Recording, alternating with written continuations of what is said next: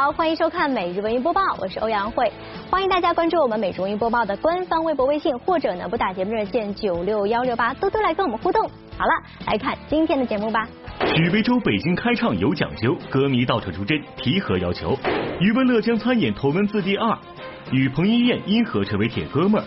罗志祥变身校长教舞蹈，胡彦斌前来合作有私心，林志玲要把做公益当主业，和雷佳音搭档主持一见如故。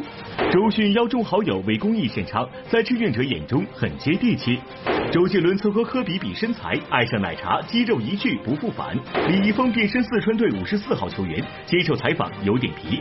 京东复古装扮出席活动，为拍摄新剧做准备。姚晨成时尚穿搭指标，将出演《喜剧之王》第二部。阿凡提大叔登上大荧幕，经典形象有何变化？我爱看电影《阿凡提之奇缘历险》。十月二十日，许魏洲演唱会在北京开唱。要说这回的演唱会呢，可是有点特殊哈，因为他特意选在了二十四岁生日的这一天。那演唱会上，他又为歌迷准备了哪些惊喜呢？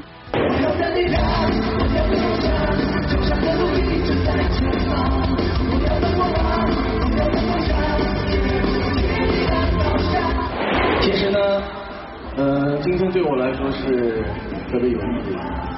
哦，对，感谢今天在场的所有人，还有线上的朋友们，和我一起过我的二十四岁生日，非常感谢你们。演唱会现场红色元素的点缀，也足以看出许魏洲的格外用心与对未来的期盼。不过，现场除了这些，还有一位惊喜嘉宾乔欣的现身。前些日子，小文在探班时还处在保密阶段的曲目，看来今儿个终于要揭秘了。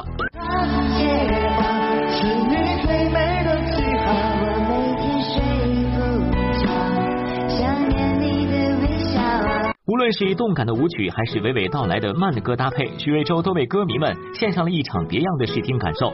然而，除了歌手之外，出道以后的许魏洲多元发展。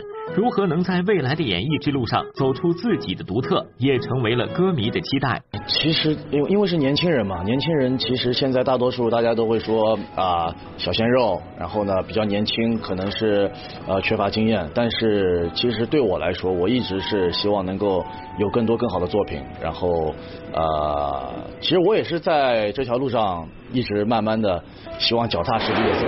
多年前的一部《头文字 D》一定让很多影迷朋友们记忆犹新。哈，而不久之前呢，有消息称周杰伦和余文乐要一起拍摄《头文字 D 二》，那这个消息是否属实呢？近日，余文乐在澳门出席某活动时做出了回应。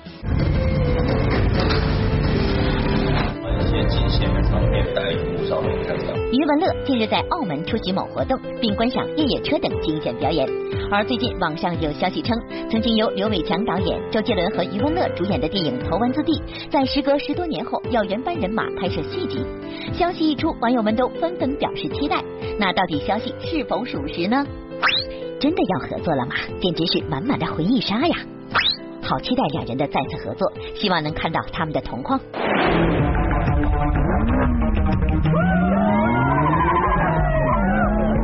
上次喺呢个弯输俾佢，今次一定唔会再输。合作拍《头文字 D 二》，你有听到这样的消息？有听过，有听过。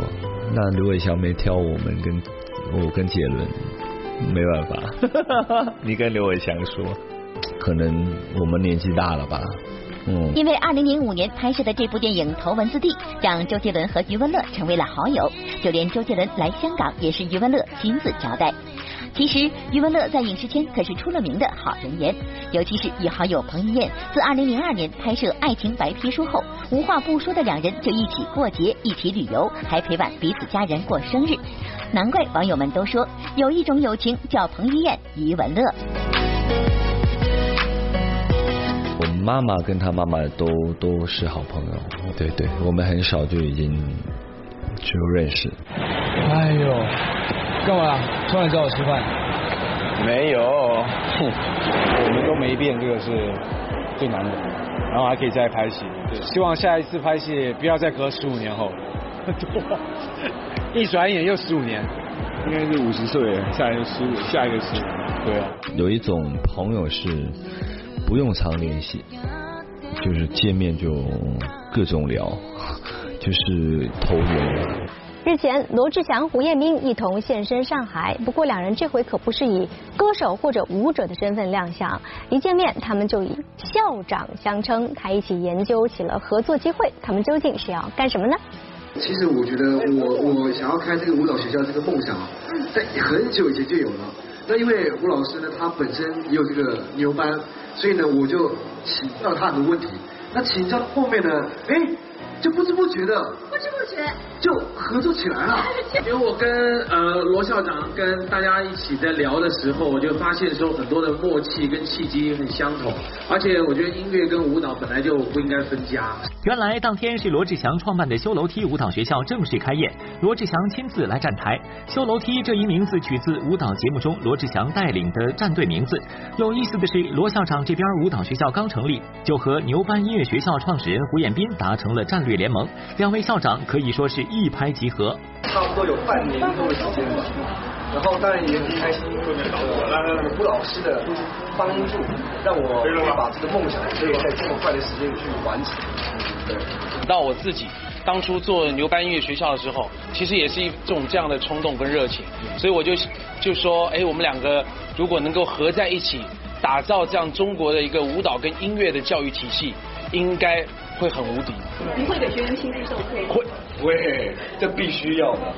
所以呃，这个学生们不用担心，我一定会教大家上想要上罗志祥舞蹈课的同学一定很多吧？这边就有一位胡同学。原来胡彦斌和罗志祥达成合作，还有点自己的小私心呢。其实我跟罗老，我跟罗老师合作也是有一个私心的。哦啊，因为平时啊，如果要请罗老师教我跳舞，这是不可能的。现在一合作，我就可以要求他教我跳舞了。对。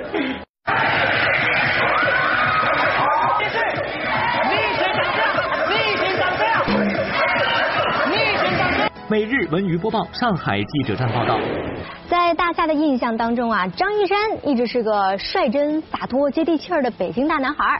不过呢，最近在一场活动中，他却变身为护肤达人，给大家传授起了护肤心得。我说，作为二十岁出头的小伙子，张一山的护肤心得，那一定是这个青春、阳光、有活力吧。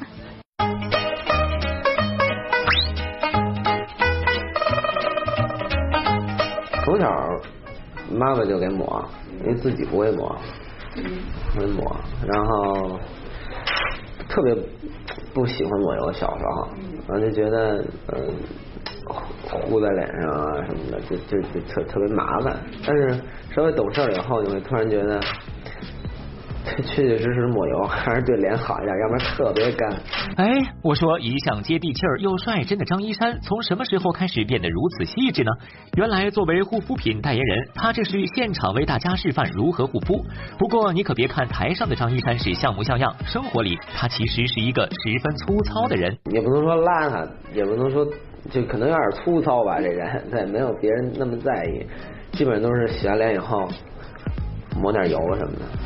就完事儿了，我也很少什么敷面膜啊，什么弄个什么这弄个那的，没没多大意义，我觉得。护肤张一山不擅长，不过当天活动探险的主题倒是对了他的胃口。曾经在某节目中，他也是经历过高空攀岩、爬铁索桥等惊险环节。虽然生活中没有太多的实战经验，不过张一山自称有非常明显的优势。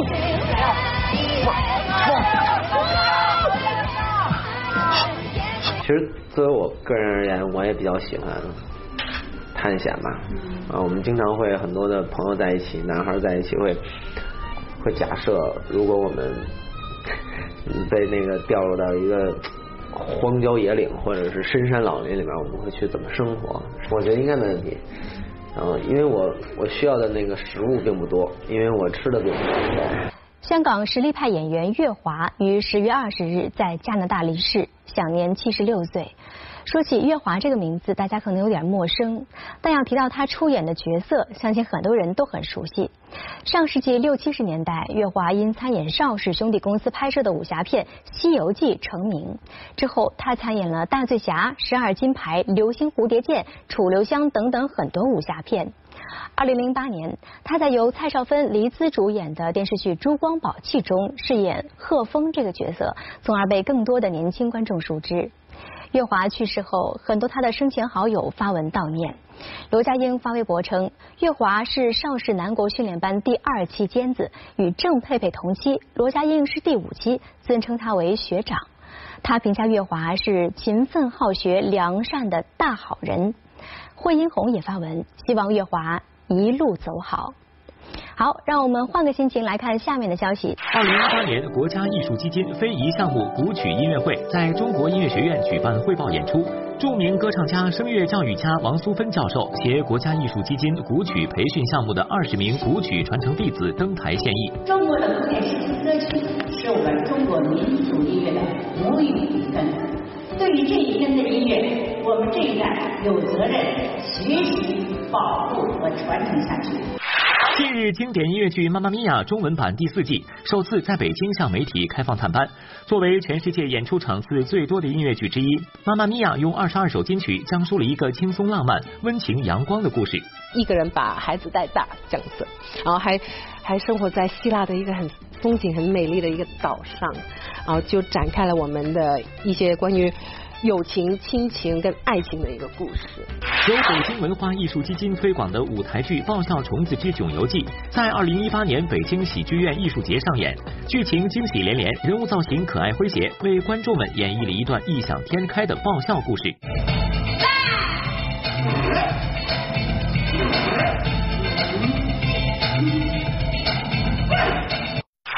波兰重获独立一百年纪念音乐会新闻发布会在京举行。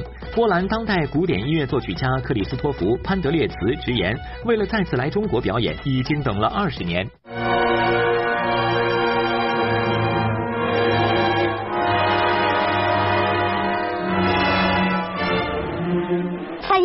窦靖童等歌手最近是齐齐亮相一场公益演唱会，能把他们召集来的可不是一般人啊！这个人就是周迅啊。说起周迅呢，其实他早年也当过歌手，后来成了演员，偶尔呢客串一下节目主持人，还和陈坤等好友开办了表演学堂。而这场公益演唱会的发起人，其实也是周迅。大家晚上好。谢谢大家的这个这个这个这么热烈的灯光和掌声啊！但是啊，今年第五年了啊，我希望这个灯光和掌声都送给你们每一位自己，因为你们来了，我们才有今天晚上。如果说影视作品里的周迅是极具灵性的，那么生活中的她可以说充满柔情。尤其是说到五年前由她发起的关爱特殊儿童公益项目，前几天该项目公益演唱会在京举办，她就请来了蔡依林、吴青峰、窦靖童等好友登台为爱献唱。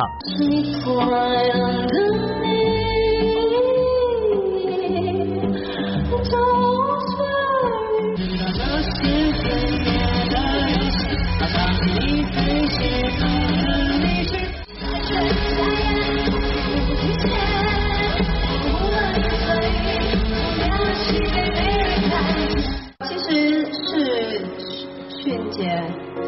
我，然后有这样子活动。其实我，我觉得小朋友是我们最需要关心的一群，尤其我的很多歌迷也都是小朋友。然后以前一直不觉得呃当歌手有怎么样子的传染力，但后来我看到我的歌迷给我的回馈，他们的成长以及他们的故事，让我知道我在台上唱歌不只是要漂漂亮亮，而是要有一个。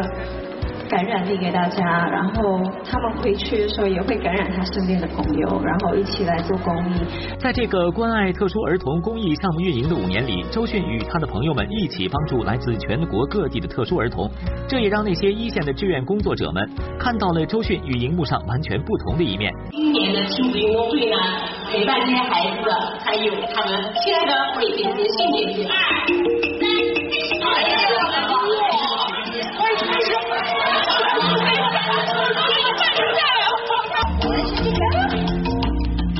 小周老师到我们那儿，刚开始其实我们就是像看明星一样仰视着他啊。后来他特别的踏实，特别的亲切，对孩子们啊，对我们员工的鼓励，使我们看到了一个非常接地气的人。所以这五年来，所以我的一个体会就是说，其实你慢慢。做下去，然后一点一点一点一点的，可是就是一个孩子他一辈子的幸福。周迅热衷公益，那最近林志玲也没闲着，她和某网站共同发起了一项关注儿童健康教育的公益活动，到各地去探访小朋友的经历让林志玲收获非常多，她也因此呢把影视圈的工作好像是抛在了脑后。志玲首先为自己的这个公益项目为这些孩子们捐赠一百万元整，十万五千，还有更高的报价吗？各位九万五，有出到十万吗？十万，十万，谢谢，谢谢。我本身是特别喜欢小朋友，而且我觉得小朋友真的是需要大家去关爱的。我以前是关注公益，但是还有没有多少这样。没有特别去计算，可是知道未来的路会是任重道远的，那自己也会觉得说要爱这些孩子，就要爱他们一辈子。作为盛典发起人的林志玲，其实一直都在热心于公益，贵州、云南、四川等地的贫困山区，她都走访过。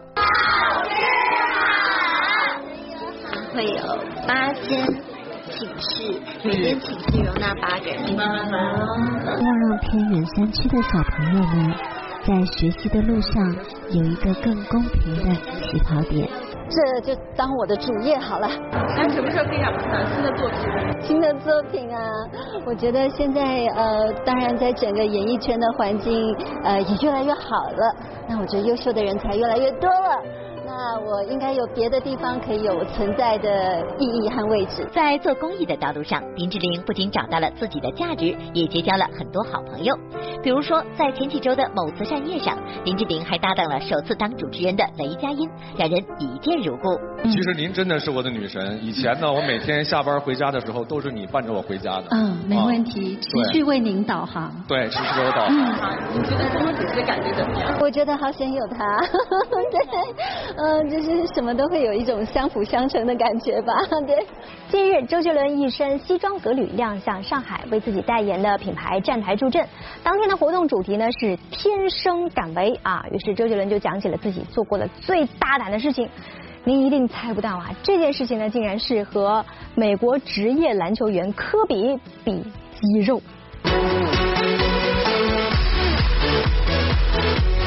做过最大胆的事情，我也不知道哪来的勇气。也当时有健身嘛，啊，我就跟他这样稍微比了一下，看看谁的二头肌比较大，嗯，啊，然后还在他面前私底下秀了八块肌给他看，他给我了一个很纳闷的表情，嗯，对对，他也可能也不知道为什么我突然要这样，对，所以你知道人呢，有健身到处都敢秀。现在你看包的紧紧。现在想来，大概是梁静茹给的勇气。而在球技方面，周杰伦虽然不能与科比这样的职业球员相比，不过在业余选手中，周杰伦还算是不错的。最近更是参与某灌篮综艺节目，现场投篮十投十中，也是让选手们服气到尖叫。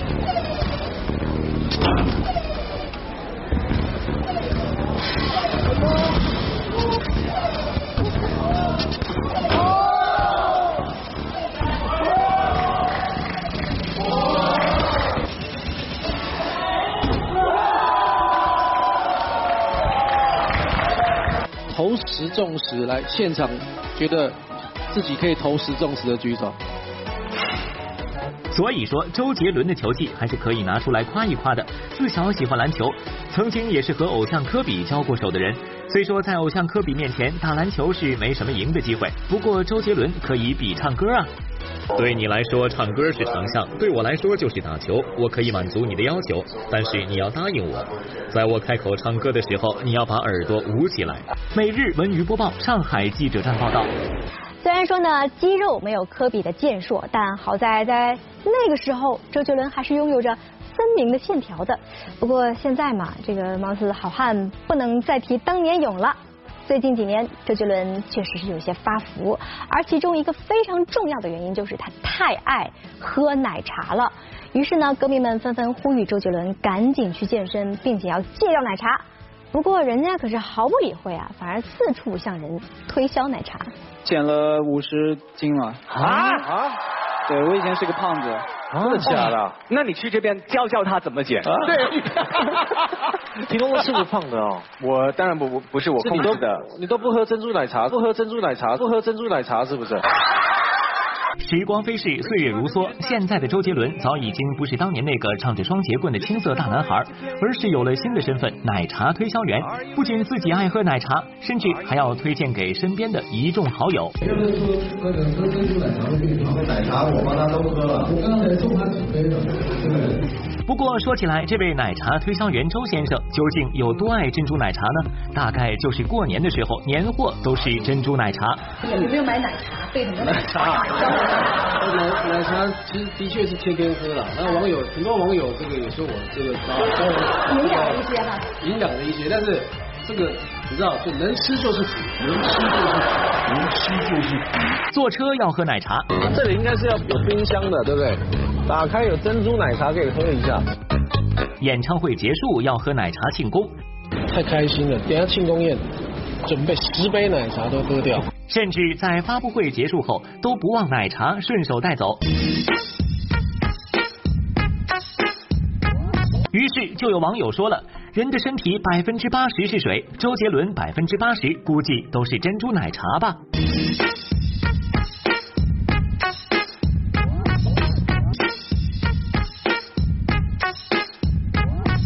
从前有个人胖了很久，这位奶茶推销员真的很敬业了。周杰伦与奶茶的梗由来已久，或许正是因为珍珠奶茶的滋养，周杰伦的身材也像珍珠一样愈发圆润，双下巴日渐明显，对身材缺乏管理，也引起了歌迷的不满。而除了周杰伦以外，影视圈里很多人也都是忠实的奶茶爱好者。今天我们喝了一天珍珠奶茶，一边一边采访一边活动一边去喝奶茶。觉可以不睡，珍珠奶茶不能不喝。哇，我这黑糖特别香的。谁有空谁要先喝？谢谢。耶！有了周发福的前车之鉴，你们喝奶茶之前还是好好掂量掂量吧。毕竟奶茶含糖量高，一不小心就会长胖哦。最近啊，一张李易峰和姚明的合影是上了热搜啊。这一米八几的李易峰在姚明旁边显得非常的娇小啊。其实呢，这是中职篮新赛季发布会，篮球迷李易峰在现场接受了中国篮协主席姚明赠予的一件印有五十四号的四川男篮定制版球衣。那今年呢，李易峰也参加了一档篮球主题的真人秀节目，没想到在这档节目当中呢，观众发掘出了李易峰在打篮球之外的特长。首先可以强身健体，还可以吸引女孩子，然后还能体现出你的意志品质，不惧重压之下不惧色，敢于面对挑战。这样的一个坚坚韧的品质。要不是主持人打断，不知道李易峰还要夸多久。可能大家也好奇了，李易峰这是形容的什么呀？竟有如此多好处，话李易峰已经说够了，咱让他实际行动一个。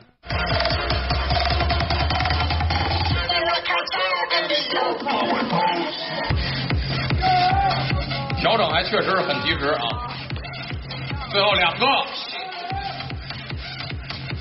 好停！所以刚才这个定点投篮是发挥失误是吗？对我，我不能让张宁觉得丢面子呀，他对吧？所以是收着，然后再对啊，我做导师的不容易啊。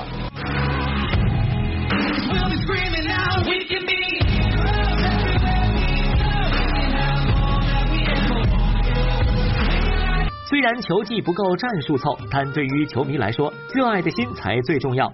就说李易峰不光平时私下喜欢打球，这个夏天更是参加了一档跟篮球有关的综艺节目，在推广篮球这项运动上不遗余力。难怪姚明都亲手送球衣。人们常说运动使我快乐，你看李易峰现场打过球后，连接受采访都欢乐不断，开开玩笑，吹吹牛，绝对是大家没见过的李易峰。如果让你回到小时候在演戏的打篮球，会选择什么？我我我会我会选择足球吧，希望能够打赢印度队。相聚的时候感觉如何？粉丝调侃你的时候拍到了一个表情的赞。呃，跟他们相聚，我感觉他们都老了，我还是很年轻。那你觉得自己最擅长的篮球招数是什么？呃，三分线起跳扣篮。三分线起跳扣篮。啊。是不是认真的是吗？Sure。给你鼓掌啊！谢谢。哇，看来李易峰还真是一位隐藏的篮球高手啊！不过说到这隐藏的高手，其实有很多演员和歌手，他们都是深藏不露，有着各种意想不到的神技能。都说影视圈卧虎藏龙，演员歌手们的隐藏技能可远不止唱歌跳舞演戏这么简单。最近杨幂的隐藏技能被成功解锁，她在某真人秀中送给班长的一幅手绘肖像画，让观众既惊喜又意外。眉眼动作画的惟妙惟肖，没想到大秘密还是位深藏不露的灵魂画手。其实杨幂从小就喜欢画漫画，还想过把它当做职业呢。你画的教官是哪一个状态？我画的教官是这样。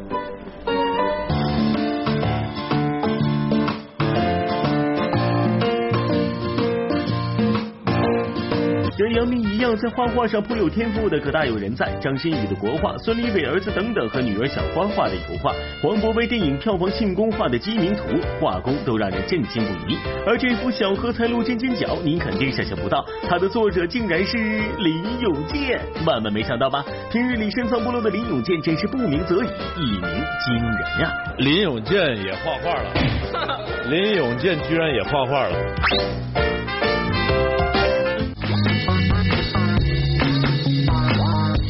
除了画画，影视圈里还有不少摄影发烧友，比如胡歌。打开胡歌的微博，他的摄影作品随处可见，旅行、参加活动、在片场拍戏，胡歌是走到哪儿拍到哪儿。不过胡歌拍照可不是玩玩而已，他的摄影作品可是参加过国际影展的。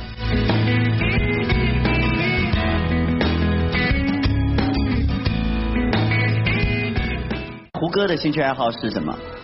拍点照吧，对，拍拍点照是拍风景还是拍美女？呃，其实零五年我跟你们演戏的时候，我那时候就是对拍人比较多，对，呃，但是拍了你们以后，我后来就改拍风景了。所以就是我觉得拍完你们以后，我在人像的领域已经到达一定的高度了，未来二十年是无法突破。我我我懂你说的是真话，因为我真的很美，因为我真的很我真的很美。相比胡歌，黄渤以拍人像见长。他曾经就用手机拍出一组看起来非常高大上的黑白人像摄影作品。现在暂且不说照片的风格大气、技术上乘，就单看舒淇、杨颖、陈坤这些高端大牌的模特，那可不是谁都能请到的。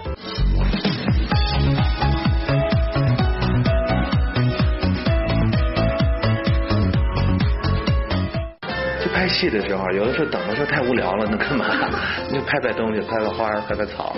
拍拍人，京东复古装扮出席活动，为拍摄新剧做准备。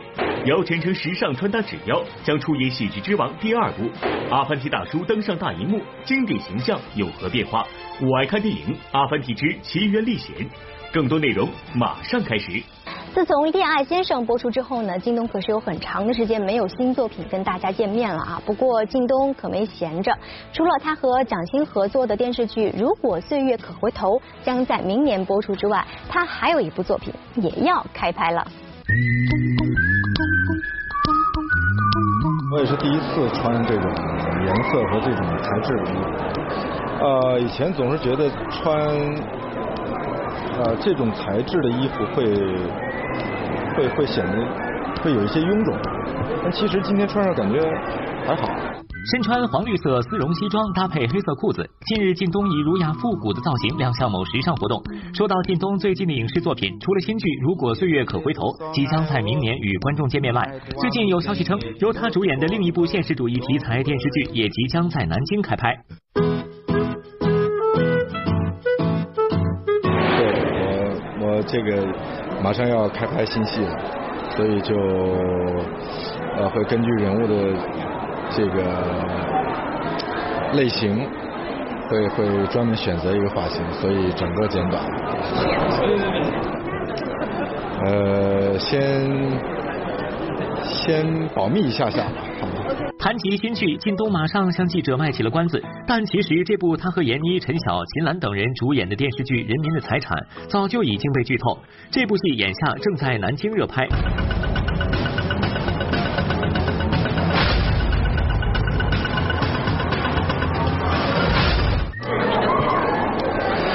你不是已经知道了吗？对，没想到你比你比我的消息还快，相信之前比较关注我的呃朋友应该都知道，可能我在拍游戏。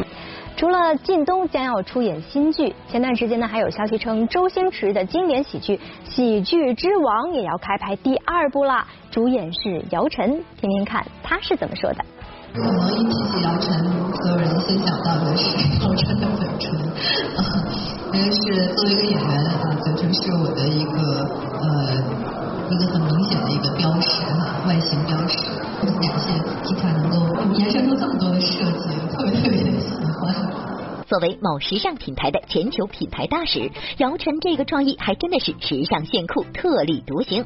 话说，经常参加大型时尚活动的她，时尚品味也是受到了很多人的肯定。跟着姚晨学穿搭，是不是就再也不会穿错衣服了？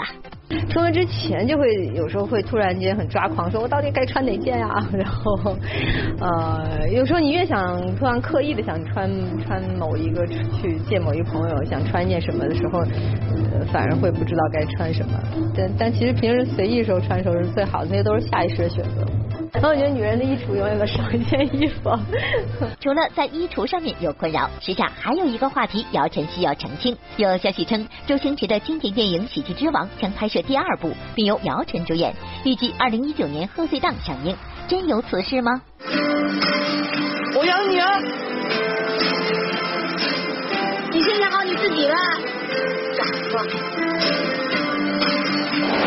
之前是有接触过，但因为呃剧本和时间的不合适，也就呃很正式的推却了。虽然说姚晨因为档期原因推掉了这部影片，但是呢，《喜剧之王》第二部着实让人期待呀啊！因为周星驰的喜剧看似无厘头，但总能触动我们内心最柔软的地方。其实呢，在生活当中，周星驰也是一个很爱搞怪的人，还会忽悠影迷啊。比如多年前他回宁波老家的时候呢，我们播报作为独家电视媒体记录下了珍贵的影像，我们赶紧去看一看。如今，周星驰拥有众多的影迷，在宁波的水上游览过程中，我们作为唯一获准随船采访的电视媒体，就记录下了这样的场景。加油！第三个男孩最终得到了签名，但却被周星驰忽悠了一把。哦，这个签名这样的啦，他的名字这样的，一条蛇，大妈，就这样子面对影迷的围追堵截，周星驰一行只好打游击。但即便如此，许多活动还是被迫取消了，其中就包括到宁波天一阁去查家谱。因为安全的问题，所以我们其实我也非常想去，但是我我我也去不了，所以下次有机会。你当你知道这是你家的时候，什么感想？我就马上。打电话给我妈妈，告诉她，哎，我看见你很可怜。周星驰的父亲是宁波人，他本人则出生在香港。据说电影《功夫》里的周龙城寨就是按照周星驰幼年时的生活场景拍摄的，而《喜剧之王》里男主人公的经历，也正是他早年跑龙套生涯的真实写照。我这一辈子已经受了太多的挫折。周星驰电影里的主人公多是苦命的小人物，人物命运总是历尽磨难，最后苦尽甘来。人物台词也往往能够成为人们的口头禅。不知从什么时候起，影迷对周星驰的称呼从星仔变成了星爷，而周星驰对星爷的称呼却不以为然。星仔呢？当然，我常常会叫你叫我星仔，为什么老是这样？阿凡提大叔可以说是八零九零后再熟悉不过的动画形象了。这一九八零年制作的动画片《阿凡提》的故事，通过了十几个小故事，将智慧幽默的阿凡提大叔带到了观众面前。然而二十多年过去了，他现在怎么样了呢？最近啊，动画电影《阿凡提之奇缘历险》要上映了。这位足智多谋的大叔将演绎什么全新的故事呢？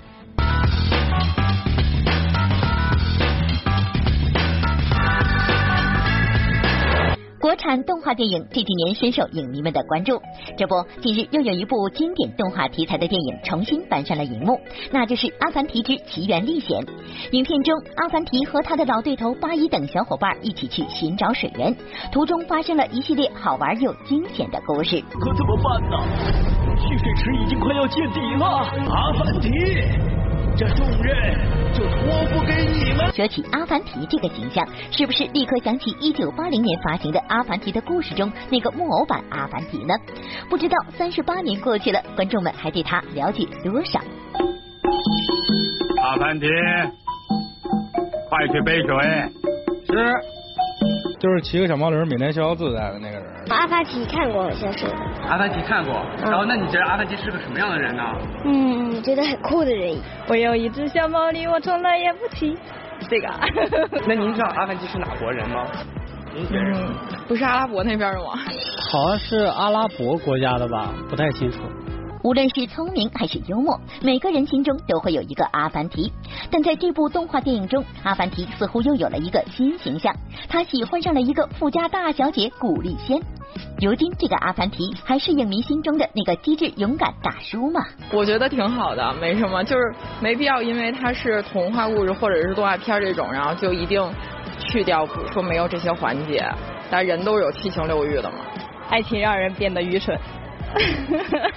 这样有损他的哇，想必这部动画电影上映之后呢，七零后、八零后的父母又可以和自己的孩子们多了一个关于阿凡提大叔的共同话题了。